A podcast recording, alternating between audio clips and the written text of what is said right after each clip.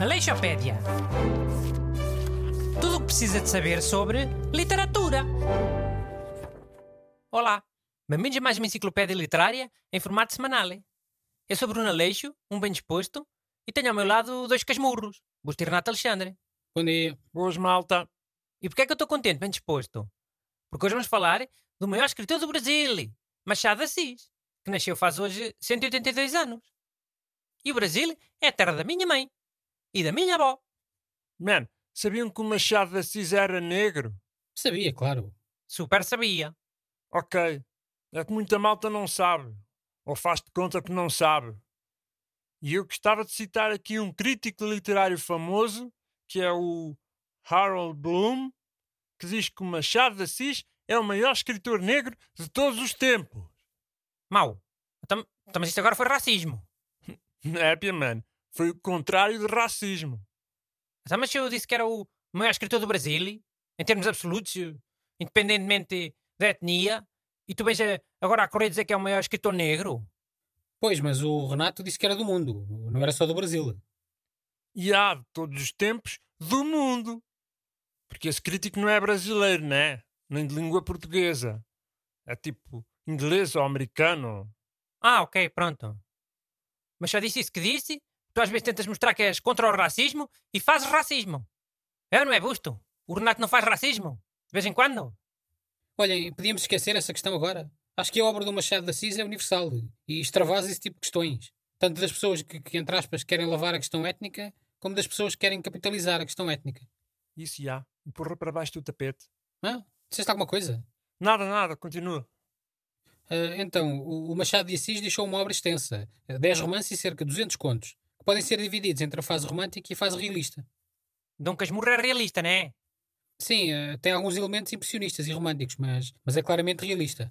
Aliás, faz parte da chamada trilogia realista, que são os romances Memórias Póstumas de Brás Cubas, de 1881, o Quincas Borba, de 1891, e o Dom Casmurro, de 1899. Já li todos. São consideradas as três obras mais importantes dele, eh, responsáveis pela introdução do realismo no Brasil. Leste algum? Qual é que leste? Li o Memórias Póstumas de Brás Cubas, só. eh, Pareceu-me assim o mais original. Porquê? Por causa do narrador ser um morto?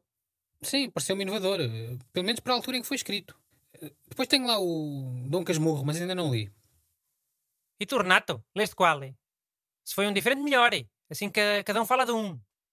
E já foi outro. O livro que eu li foi O Alienista. Tinhas que ter lido um destes três. Estes três é que são os melhores. O Alienista não é tipo um conto. É um conto grande.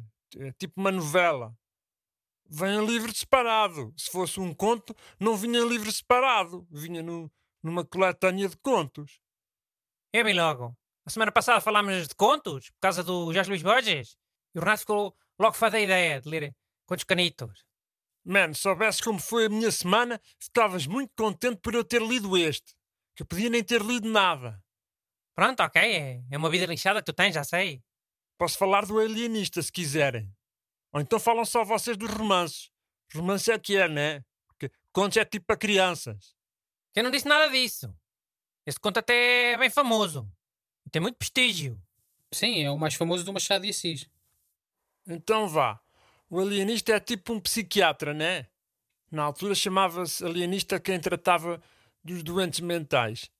Então, a personagem principal é o Dr. Bacamarte, que é um médico muito respeitado, que estudou em Coimbra. O que é que foi? Nada, nada, nada, nada. Tem cá uma graça? Caraca, lembrei-me de uma coisa. Uma música da cena para 2000, vá. Olha que esse conto, essa novela é tida como humorística. Acho que não há nenhum problema em o Bruno se rir. Népia. É uma história com simbologia. Uma sátira. Uma sátira não quer dizer que seja humorística. Ok, ok.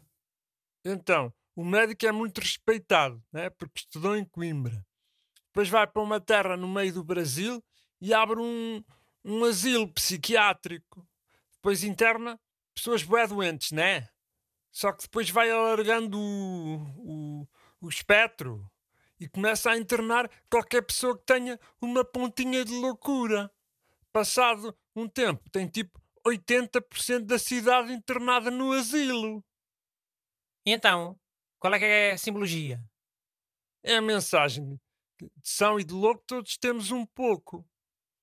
Pois ele faz o contrário. Passa a internar as pessoas que parecem normais, que não têm nem um bocadinho de loucura. E depois também não conto mais que é para não estragar o final, que eu, que eu achei bué da ficha a cena. É, é daqueles contos que nos deixam mesmo a pensar. Então, mas as pessoas desta cidade não, não se revoltavam por esse médico estar a internar toda a gente? E a revoltaram. Que ele torna-se assim, tipo um ditador. Mas como é um cientista respeitado, o vice-rei apoia sempre as medidas dele. Pois. Eu pensava que era simbólico por causa disso. Tipo, comparas esse médico ditador aos médicos que te obrigam a usar a máscara. Manos, desde quando é que eu sou contra o uso da máscara? Eu sou a favor. Ah, és? Tanta vez que eu te vejo com a, com a máscara puxada para o pescoço, a falar ao telemóvel e a mandar gafanhotos para todo lado. Aleixopédia. Tudo o que precisa de saber sobre literatura.